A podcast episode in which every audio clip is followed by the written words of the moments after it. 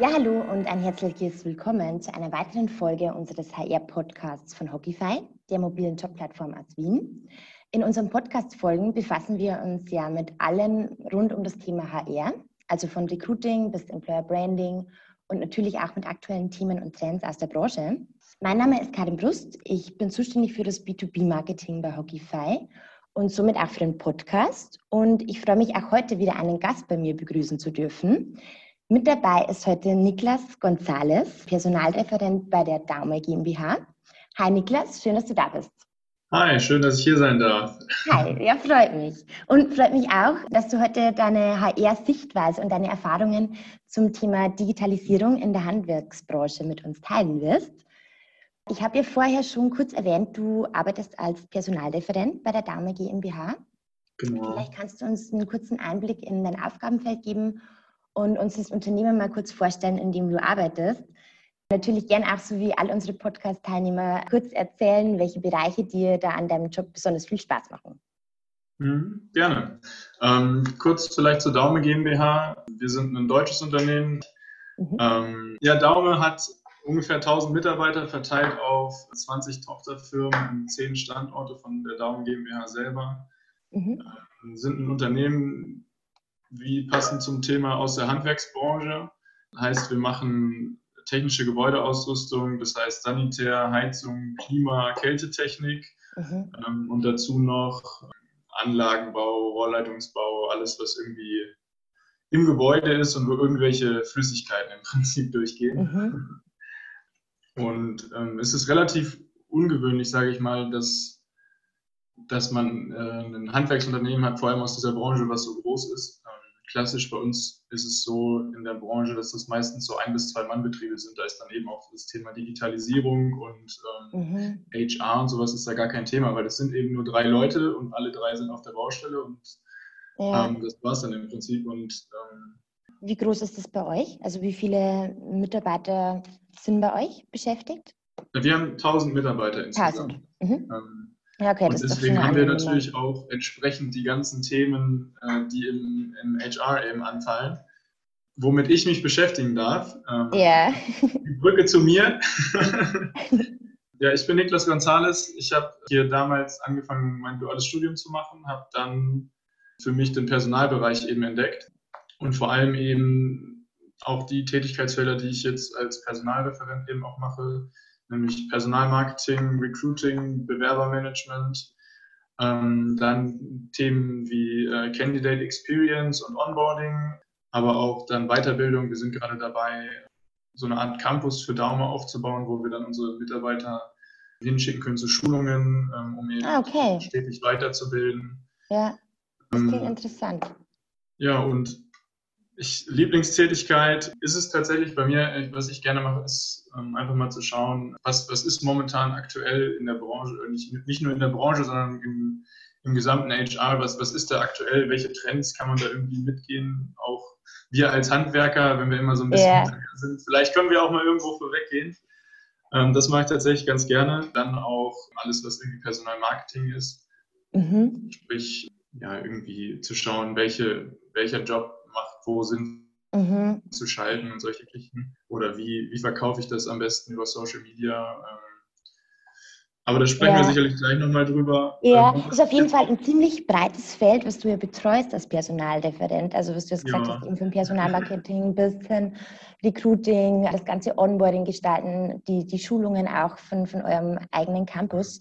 Und weil du erwähnt hattest, deine Lieblingstätigkeiten unter anderem sind ja einfach diese neuen Trends mal zu leben, auszuprobieren.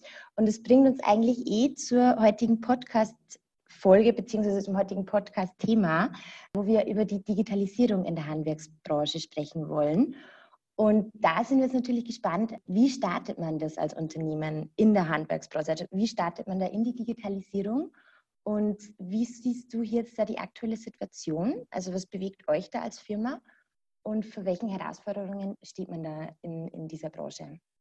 Ähm, ja, dadurch, dass es eben bei uns, dass, dass wir immer so die Branche sind, die so ein bisschen hinterherhängt, sage ich mal, im Vergleich jetzt auch zur Industrie, ist es eben so, dass es bei uns auch, ich denke, wie auch bei vielen anderen Unternehmen, dass man sich mal die Prozesse angeschaut hat und gesagt, okay, wo können wir das verbessern? Wo kann uns vielleicht Software unterstützen, wo können wir Papier weglassen. Das war quasi die, die ursprüngliche Idee. Und da, das ist, glaube ich, auch die große Herausforderung im Handwerk, das ganze Papier und ähm, was da alles so anfällt, auch jetzt bei Stundenerfassungen von Monteuren, die auf der Baustelle sind und so. Wie kriegen wir das mhm. alles digital? Das war quasi der, der Ansatz. Oder wie kriegt man auch Personalakten und solche Geschichten digital? Mhm. Mhm. Ist sicherlich für wie gesagt, in der Industrie ist das schon wahrscheinlich seit zehn Jahren so umgesetzt. Mhm. Ähm, bei uns im Handwerk tatsächlich noch nicht. Deswegen starten wir jetzt auch damit, eine neue Software einzuführen für Personalmanagement, für Zeiterfassung. Dann gehen wir auch, was jetzt Außendarstellung und sowas angeht, an, äh, sind wir auch gerade dabei, eine neue Marke zu entwickeln, um eben auch digitaler zu werden, um dann im Bereich Social Media auch uns entsprechend zu platzieren, entsprechend zu den Zielgruppen zu platzieren und dann eben zu schauen, okay, welche, äh, welche Zielgruppen haben wir überhaupt und wollen da eben überall im Prinzip auch digitaler werden, weil auch die jungen Leute einfach viel digitaler werden. In manchen Bereichen passt es vielleicht noch, jetzt einfach mal das äh, Stellenanzeigenbeispiel zu nehmen. In manchen Bereichen ist es vielleicht in Ordnung oder Region, äh, wenn man noch die Zeitungsanzeige macht. Mhm. Wenn man aber dann in Richtung junge Leute, Azubis geht, wird man da sicherlich wenig Erfolg mit haben. Deswegen wollen wir auch hier dann digitaler wieder werden, ist ja auch ein Teil irgendwie. Und dann ähm, auch ein wichtiger Punkt für uns ist, dass wir auch anfangen wollen, Dinge messbar zu machen, die man vorher nicht messbar gemacht hatte, beziehungsweise alles, was irgendwie messbar ist, zu messen. Mhm. Was auch natürlich im Digitalen sehr gut geht. Daten eben sammeln und dann Daten auswerten und daraus eben Schlüsse ziehen. Das ist so ein bisschen der Hintergrund, warum wir das machen wollen. Um nochmal auf die Handwerksbranche zurückzukommen, ein ja. zwei, drei Mann-Unternehmen braucht es vielleicht nicht.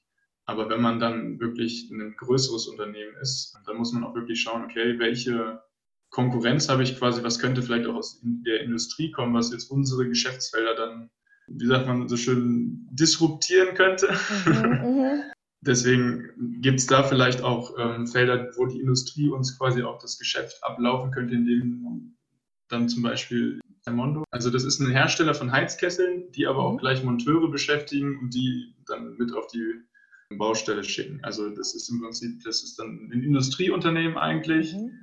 was dann aber den Einbau auch gleich mit übernimmt, was sonst wir gemacht hätten. Also mhm. da, solche, solche Geschichten geht es dann eben auch und die sind halt digital unterwegs. Das Ganze. Ah, okay, dass man einfach andere Schritte im Prozess mit abholt als Firma und die auch mit erledigt, was normalerweise ein anderes Unternehmen übernommen genau. hätte.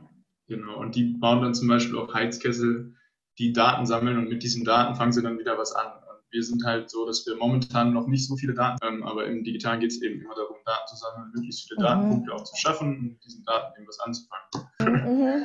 Du hast ja eigentlich auch ganz schön zusammengefasst äh, mit diesen drei verschiedenen Säulen eigentlich mehr oder weniger, die ihr hier in der Digitalisierungsstrategie fahrt.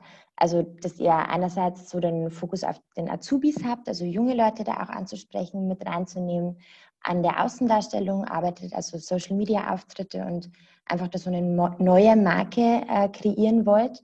Und Intel natürlich auch so dieses, dieser Softwarebereich, also von Personalmanagement, Verwaltungssysteme, Zeiterfassungstools, in die Richtung, dass das so die drei Bereiche sind.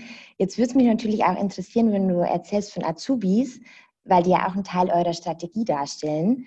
In welchen Bereichen ist es für euch jetzt besonders wichtig, Fachkräfte zu finden oder die auch selber auszubilden? Und was erwartet ihr euch von dem Fokus auf Lehrlinge oder auf Azubis? Also ich denke vor allem im gewerblichen Bereich, sprich auf der Baustelle, brauchen wir sehr, sehr viele Auszubildende. Einfach aus dem Grund, weil es oder weil man es bei uns auch jahrzehntelang irgendwie verschlafen hat, viel auszubilden. Dadurch entsteht diese klassische Lücke im Fachkräftemangel. Mhm. Ähm, wir haben relativ wenig Personal zwischen 25, 30 und 40 so in dem Bereich. Da ist mhm. eine große Lücke bei uns. Da hat man nicht viel ausgebildet und das merkt man jetzt schon. Deswegen das Ziel bei der Ausbildung oder bei den Lehrlingen ist es eben langfristig auch Fachkräfte zu gewinnen und die ans Unternehmen zu binden. Weil eine Ausbildung macht man ja nicht, damit man den Azubi ausbildet und dann wieder wegschickt, sondern mhm. im besten Fall bleibt er dann ja für immer, wenn es passt im Unternehmen. Das ist so ein bisschen die Langfristigkeit, die da drin steckt, weil ähm, Fachkräfte im Fachkräftemangel quasi zu gewinnen ist deutlich schwieriger und ähm, teurer als Azubis auszubilden, mhm. die dann eben ans Unternehmen zu binden. Das ist, denke ich, also das ist der, der Hintergrund an der Stelle. Ja, dann würde es mich auch tatsächlich interessieren, weil du das gerade angesprochen hast, so Richtung Retention Management, was ja auch so ein zentrales Handlungsfeld ist in der HR. Also, dass man irgendwie sagt, wie kann man die Mitarbeiter langfristig binden?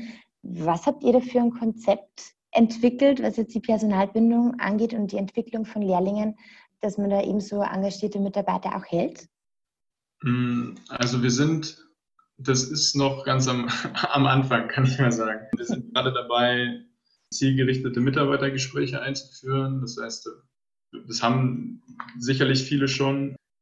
Wir wollen es jetzt aber wirklich so machen, dass man Ziele definiert für, auch für Azubis und dann entsprechende Maßnahmen von diesen Gesprächen mit den Azubis ableitet.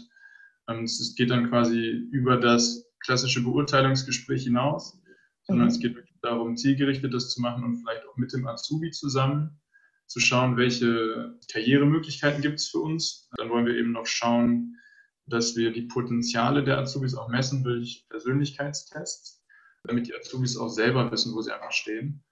Und damit wir natürlich dann auch für uns sehen können, okay, macht es Sinn, hier jetzt in diesen Azubi noch zu investieren? Ähm, oder möchte der das von seiner Natur aus auch gar nicht? Oder ist er, mhm. manche wollen ja auch einfach nur ein guter Monteur sein und andere wollen dann eben hoch hinaus mhm. Projektleiter werden, Vielleicht will der ein oder andere Azubi auch mal Geschäftsführer werden. Aber es gibt dann natürlich auch welche, die einfach nur, die wollen morgens zur Arbeit kommen, wollen ihr Geld verdienen, wollen einen guten Job machen und dann gehen sie wieder nach Hause. Solche Leute ja. gibt es eben. Und um ja. das eben herauszufinden, dienen halt erstens den Persönlichkeitstests, äh, zielgerichtete Mitarbeitergespräche. Und so versuchen wir dann auch entsprechend auch die Auszubildenden zu entwickeln, dass die dann auch in die Anforderungen vom Unternehmen passen und ähm, dass man da so auf einer einer Linie ist. Mhm. Also es wird einfach sehr individuell gestaltet, je nach Azubi, wo der hin möchte. Es gibt die Möglichkeit, dass man sich intern äh, da sehr gut weiterentwickeln kann und die Karrieremöglichkeiten nutzt. Einfach, was er sich quasi selber auswählt und was der Azubi gern machen möchte. Ja, genau. Kann man, kann man so, glaube ich, ganz gut zusammenfassen. Okay. Und im ersten Schritt ist dann natürlich auch wichtig, du hast auch gerade vorher erwähnt, ihr habt eher so zwischen 25 und 40 ist es ein bisschen schwieriger oder so ein bisschen weniger Azubis da. Es ist auch schwierig, einen passenden Azubi zu finden. Kann auch sehr herausfordernd sein. Wie prüfst du das jetzt bei deinen Bewerbungsgesprächen, da jetzt eine Person wirklich die Motivation für den Lehrberuf mitbringt? Und ob der Kandidat dann auch oder die Kandidatin auch wirklich zum Unternehmen passt und auf die Stelle passt. Mhm. Also momentan ist es noch so tatsächlich, dass es ganz viel über Sympathie läuft, dass man einfach im Gespräch sitzt, miteinander unterhält und wenn es passt, dann passt. Wir haben damit aber in der Vergangenheit auch eben schlechte Erfahrungen gemacht, weil ähm, Sympathie ist quasi wie, wie Würfeln kann ich auch würfeln und dann äh, habe ich eine ähnliche Chance, einen guten Azubi zu finden.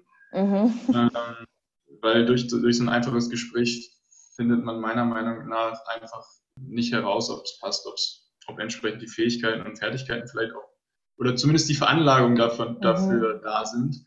Ähm, und deswegen wollen wir auch hier vor allem im Azubi-Bereich auch verstärkt dann noch als in dem Fachkräftebereich eben auf Persönlichkeits- und Einstellungstests gehen dass man da auch wirklich die Ebenen der Persönlichkeit messen kann und auch entsprechend vorher ein Anforderungsprofil erstellt und sagt, okay, in dieser Range sollten unsere Azubis liegen, folgende Fähigkeiten sollten die vielleicht schon mitbringen, folgende Fertigkeiten sollten die vielleicht schon mitbringen. Und dass wir okay. so eben dann auch in der, in der Probezeit auch viel mit Feedback arbeiten, dass wir dann mhm. auch eben schauen können, okay, passt der Azubi nun wirklich zu uns oder nicht, dass man ähm, mhm. sich da das Leben nicht schwer macht mit einer ja jährigen Ausbildung am Ende. Also eigentlich eine, eine schöne Mischung aus, äh, man geht auf Sympathie, auf das Bauchgefühl, auf das man einerseits hört, aber wendet natürlich auch Persönlichkeitstests an, um dann einfach die Fähigkeiten der Azubis rauszulesen und auch immer wieder Feedback zu geben. Ein anderer Punkt ist ja heutzutage ja auch immer wichtiger, du hast es vorher auch erwähnt, so als Arbeitgeber sich zeitgemäß zu positionieren, wird ja auch immer wichtiger, um sich da auch erfolgreich einfach am Markt zu bewähren. Was versteht ihr jetzt unter einer zeitgemäßen Positionierung und wie setzt ihr das bei euch um? Ja, zeitgemäße Positionierung. Ich oder wir verstehen darunter im Prinzip da zu sein, wo die Zielgruppen eben sind. Das heißt, mhm. auf Social Media, Snapchat, TikTok, Instagram und das, was alles noch so kommt, ähm, da wird sicherlich ständig irgendwelche Neuerungen geben, neue Plattformen und Portale, wo man irgendwie die, die jungen Zielgruppen auch erreicht. Und da gilt es dann eben, sich so zu positionieren, dass man von jungen Leuten auch wahrgenommen wird. Und genau darum geht es im Prinzip, dass man auch eben die Arbeitgebermarke nicht nur intern sondern auch extern aufbaut, eben über die genannten Kanäle. Ähm, genau, und das kann man nicht, nicht nur als junges, dynamisches Unternehmen, sondern eben auch als größeres Unternehmen. Und ähm, ja, das ist so ein bisschen in Bezug auf Positionierung das, was wir vorhaben, dass wir eben einfach näher an den Leuten sind, die wir für uns gewinnen wollen. Mhm. Also du hast jetzt erwähnt eben die, die Zielgruppe einerseits und auf der anderen Seite natürlich, äh, auf welchen Kanälen die erreicht, über Social Media. Kannst du uns auch ein bisschen was zum Prozess erzählen, wie du die Employer Branding Strategie aufgebaut hast? Also auch welche Abteilungen du zum Beispiel in den Prozess involvierst oder wie die internen und auch externen Aktivitäten dazu aussehen? Also wir sind, wie gesagt, noch mitten, mittendrin im Prozess, zumindest in der oder in der Konzeption könnte man eigentlich sagen. Mhm. Wir haben gerade eine große Umfrage gestartet, auch zum Thema Marke, also Werte und ähm, also wir, wir haben schon überlegt, was wir machen wollen, welche Schritte wir gehen wollen. Mhm. Ähm, wir haben eine große Umfrage gestartet, diese werten wir eben gerade aus zum Thema Werte, Kommunikation und was Mitarbeiter denken, wie Daume wirkt. Mhm. Und daraus versuchen wir eben unsere Brand zu gestalten und das eben mit unseren ganzen Tochterfirmen umzusetzen und auch da eben die Größe der Gruppe zu, äh, zu nutzen mhm. und sich dann natürlich auch entsprechend mit diesen Werten zu positionieren. Und dafür wollen wir eben auch eine Kommunikationsstrategie eben entwickeln. Diese entsteht in Zusammenarbeit mit verschiedensten Abteilungen. Einmal natürlich ähm, Personal- und Unternehmenskommunikation, mhm. beziehungsweise Marketing.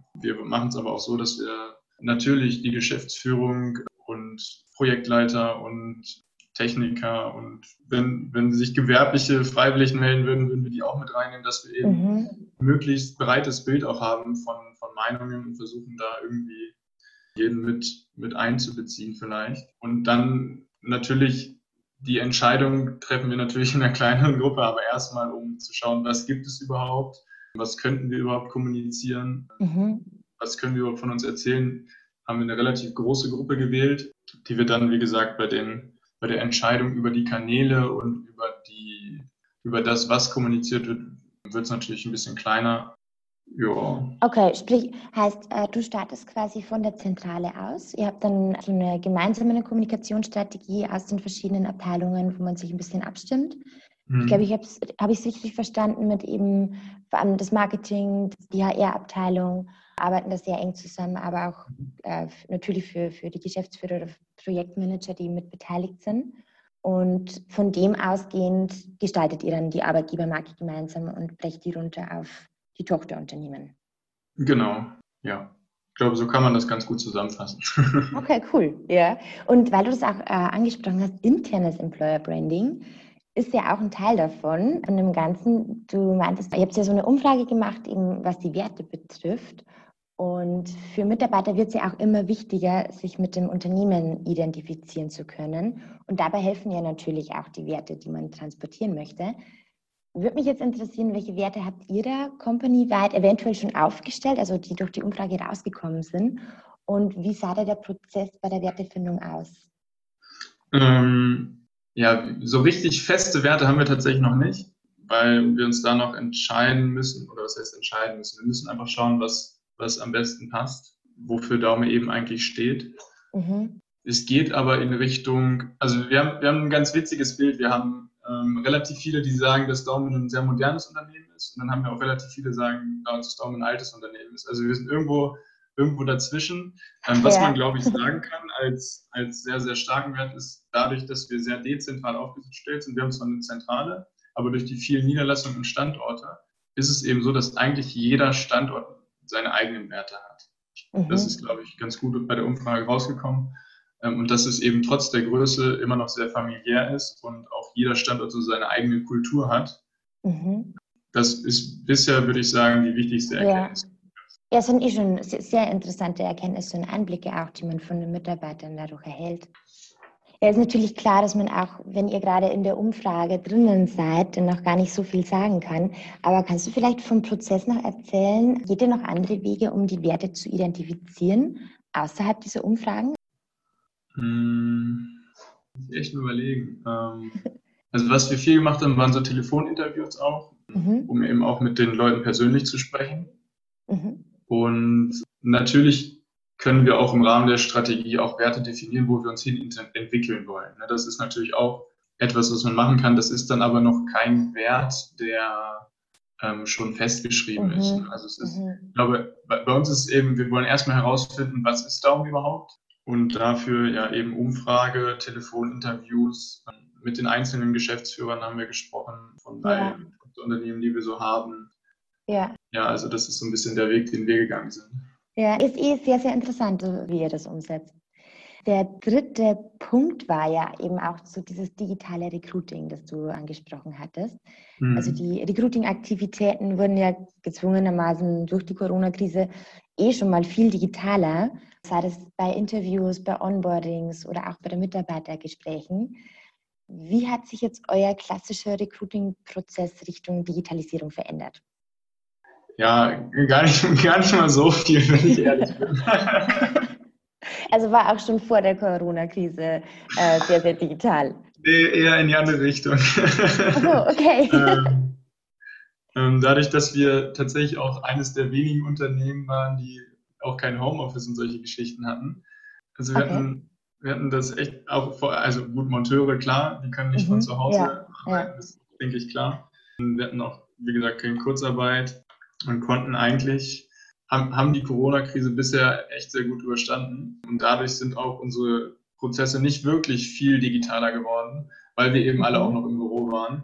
Ähm, was, was tatsächlich, denke ich, auf jeden Fall digitaler in Anführungszeichen geworden ist, ist, dass wir versuchen, mehr Telefoninterviews zu führen. Mhm. Dass man eben schon vorher mal schaut, passt das oder passt das nicht, oder dass man vielleicht auch mal ein Videointerview macht anstelle des klassischen Vorstellungsgesprächs weil ich denke, per, per Video, so wie wir das jetzt auch machen, ist es, es ist quasi wie ein ganz normales Gespräch, bloß dass man sich vorher nicht die Hand gibt, aber das wäre, ja. hätte sich dann eh erledigt.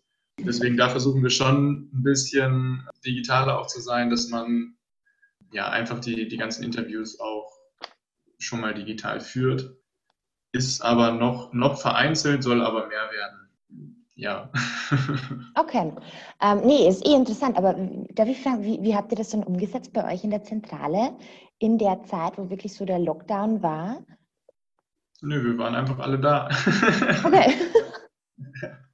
Keine Ahnung, bei mir ist zum Beispiel, ich, ich zum Beispiel sitze in einem Einzelbüro, bei mir ist es nicht so schlimm. Okay, ähm, was wir ja. gemacht haben, ist, dass wir ähm, die Küchen zugemacht haben sozusagen, also diese Überschneidungspunkte versucht zu minimieren und dann auch mhm also ein paar Leute waren tatsächlich im Homeoffice, dass man dann im Büro, wo vorher vier drin waren, dass es da vielleicht dann nur zwei drin waren oder so, dass man versucht hat, wirklich auch die Abstände einzuhalten.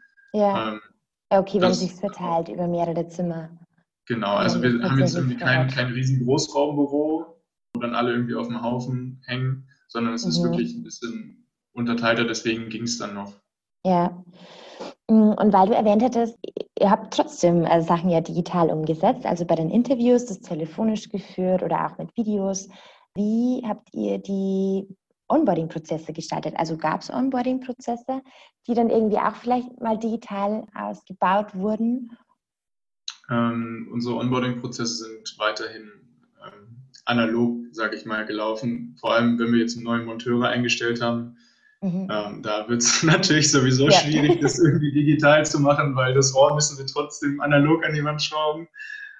Und im Büro haben wir ich, tatsächlich gar nicht so viele Leute eingestellt in der Zeit. Also wir hatten, mhm. wir haben zwar keinen Einstellstopp oder sowas gehabt. Gut, und die, die eingestellt wurden, die sind ganz normal an ihren Arbeitsplatz gekommen, wurden da eingewiesen mit ein bisschen Abstand. Aber ich glaube, wir hatten tatsächlich gar nicht so viele Einstellungen in der Zeit, wie die meisten wahrscheinlich. Ne? Okay. Und ergab sich dann irgendwie Veränderungen in der Ansprache von den Kandidaten oder auch bei den Kanälen in der Suche? was, was wir bei manchen Stellen zum Beispiel drin hatten, ist, dass wir ähm, gesagt haben, okay, wir sind, wir sind krisensicher im Prinzip, weil Monteure und äh, Service-Monteure von uns als Essential Worker, äh, wie zum Beispiel auch dann das ganze medizinische Personal, dass das eben ein sehr krisensicherer Beruf ist. Natürlich mhm. ähm, kann es bei uns auch sein, dass ähm, wenn die Wirtschaft irgendwann, sagen wir mal, den Bach runtergeht, trifft es uns natürlich auch irgendwann. Mhm. Ähm, mhm. aber solange, solange weiter investiert wird und weiter gebaut wird, ähm, können ja. wir natürlich auch in so Krisenzeiten Würdest du sagen, es gibt bei euch auch einen Unterschied im Recruiting-Prozess, wenn es jetzt um Azubis geht oder um die Normalbesetzungen geht? Handelt ihr da anders, wenn, wenn das jetzt junge Leute betrifft? Ich denke schon. Also wir hatten ja schon viel über Social Media gesprochen. Ähm, dafür, das versuchen wir natürlich auch für, für junge Leute immer mehr zu nutzen. Ähm, deswegen bauen wir auch gerade einen Instagram-Kanal auf oder wollen dann eben mhm. auch ähm, haben wir noch nicht gemacht, soll aber ganz gut funktionieren. Snapchat zum Beispiel nutzen, ähm, haben uns schon überlegt, dass man eventuell in TikTok ähm, ja. einen Kanal vielleicht macht, weil da eben die jungen Leute sind. Das ist dann ja schon nochmal ein anderes, anderes Recruiting als ähm, das klassische über eine Stellenanzeige.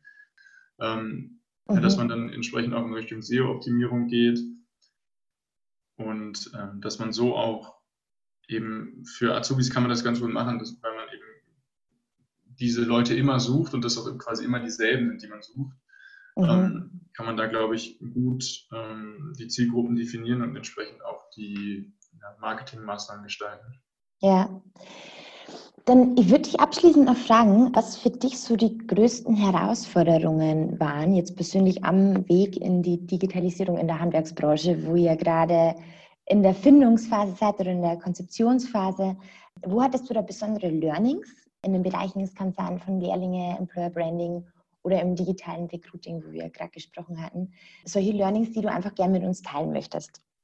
Mhm. Ich glaube, was, was so das größte Learning war, ist, wie, wie überzeuge ich die Geschäftsführung davon, dass das Digitale gar nicht mal so schlecht ist? Mhm. Ne? Weil wenn man vorher nur analog gearbeitet hat und damit auch überhaupt keine Überschneidungspunkte hat, dann ist es, glaube ich, auch schwierig zu verstehen teilweise oder nachzuvollziehen, mhm. ähm, warum das jetzt der richtige Weg ist oder wie, wo, woher weiß denn Facebook, wer die richtige Zielgruppe ist? Ne? Solche ja. Geschichten. Und das ja. denen eben zu erklären, ist, glaube ich, wo, wodurch man sich auch selber damit ähm, viel beschäftigt hat, um das eben besser erklären zu können. Und das war auf jeden Fall echt eine gute Sache. Ähm, was, was auf jeden Fall auch ein wichtiger Punkt war oder auch immer noch ist, ist es zu versuchen, wirklich möglichst viele Mitarbeiter mitzunehmen, dass die auch an dem Prozess beteiligt sind und sich mhm. nicht übergangen fühlen. Das ist, glaube ich, eine ganz wichtige Sache. Ja, ähm, diese zur richtigen Zeit abzuholen. Ja, genau, genau. Aber also wir, wir haben es jetzt wirklich versucht, die von Anfang an mit einzubeziehen, damit auch alle Bescheid wissen, okay, hier passiert gerade etwas. Dann auch immer Rückmeldungen zu geben, okay, wo sind wir gerade in dem Prozess? Und äh, so auch eben versuchen, mhm. das ja, dass, dass da eben alle mitgenommen werden. Ähm, wird natürlich immer schwierig sein. Man kann, wird nie alle erreichen können, alle Mitarbeiter. Ja. Ähm, ich wollte gerade wollt fragen, ob ich da kurz nachhaken darf, wie ihr das umsetzt. Ähm, es ist, es gestaltet sich schwierig. ähm, dadurch, dass wir tatsächlich auch ja, viele, viele Leute auf Baustellen haben, ist es wirklich schwierig, die dann zu erreichen, weil auch eben noch nicht alle Monteure von uns ein Diensthandy haben, was aber was wir eben auch gelernt haben, ist, dass wir den Monteuren auch eine Möglichkeit geben müssen, sich für das Unternehmen interessieren zu können. Mhm. Weißt du, mhm. ja. ähm, also genau, wir müssen denen einfach die Möglichkeit geben, auch auf die Informationen, die wir denen geben wollen, zugreifen zu können. Momentan haben wir es tatsächlich klassisch per Post gemacht mit einem Brief, okay. yeah. weil es äh, einfach momentan die einzige Möglichkeit war. Ähm, ja, dem geschuldet, weil jetzt nicht jeder ein Firmenhandy hatte. Genau, so konnten wir eben nur alle erreichen, indem wir es per Post schicken. Mhm. Ähm, war noch so der oldschool analoge Weg. Da wird sich aber in Zukunft auch echt, also ich, ho ich hoffe in, in baldiger Zukunft das echt ändern, weil es ist auch eine super teure Angelegenheit, irgendwie tausend Briefe zu verschicken. Ja, ja, teuer und äh, zeitaufwendig. Ja, genau. Und dann hatten wir teilweise die Briefe noch einzeln verpackt und solche Geschichten. Also es ist dann es, es lohnt sich da, denke ich, schon, dann in die, in die Digitalisierung weiter ja, zu investieren. Ähm, das war auch echt ein, ein super Learning. Das kam auch echt bei der Geschäftsführung gut an. Da wurde, das war nämlich auch ein Thema, ja, wir brauchen so eine Plattform nicht oder äh, so, eine, so eine Kommunikationsplattform oder die Monteure brauchen keine Handys. Und dann mhm. hatten wir denen das mal kurz vorgerechnet, was das kostet, diese Briefe eben per Post zu verschicken. Mhm. Und dann hat die Meinung halt doch ganz schnell geändert. Äh, das glaube ich. Ähm, aber legt ihr dann so eher den Fokus, wenn ihr das umsetzen wollt im digitalen Bereich, eher auf E-Mails oder wäre das dann wirklich so äh, auf ganz modern zu sagen, wir machen eine WhatsApp-Gruppe und informieren hier äh, unsere Mitarbeiter und tauschen uns hier aus? Mhm. Also es würde wahrscheinlich in beide Richtungen irgendwie gehen. Dass man irgendwie schaut, okay, welche Kanäle gibt es, die wir nutzen können, ob es jetzt WhatsApp, Telegram, wegen der Datensicherheit oder dann irgendwelche Seiten aller Stuffbase oder so sind. Mhm. Auf jeden Fall, oder Microsoft Teams sind wir gerade mhm. irgendwie am Ausprobieren oder ob es dann Slack wird oder was auch immer. Ne? Da gibt es ja, ja, verschiedenste Kanäle. Da müssen wir dann einfach für uns schauen, okay, welche Informationen gilt es, über welche Kanäle zu verteilen. Ja. Ähm, diese klassische E-Mails, sage ich mal, von irgendwelchen internen Mitteilungen oder so, die viele überhaupt gar nicht lesen. Ja, das ist eben so ein bisschen der, der Prozess, den wir da gerade mhm. gehen. Ja, ja, super. Hey, an der Stelle sage ich vielen, vielen Dank, Niklas, also für all deine Einblicke in diese unterschiedlichen Digitalisierungsstrategien, die uns du äh, hier da gegeben hast bei der Dame GmbH. Ja, gerne. Und danke. Und ja, die lassen sich, glaube ich, auch sicherlich ganz gut allgemein oder eben speziell in der Handwerksbranche auch umsetzen. Ich kann mir auch vorstellen, dass es eben für den einen oder anderen Zuhörer genau aus der Branche dadurch auch extrem interessant ist, welche Wege man in der Digitalisierung gehen kann und wie sich das gestalten lässt. Also ja, danke für deinen umfassenden Einblick in das ganze Thema. Ich fand es persönlich super informativ und spannend und ich hoffe auch Sie als Zuhörer hatten Spaß beim Reinhören in diese Podcast-Folge und hören auch beim nächsten Mal gern wieder zu. Bis dahin eine schöne Zeit und weiterhin alles Gute.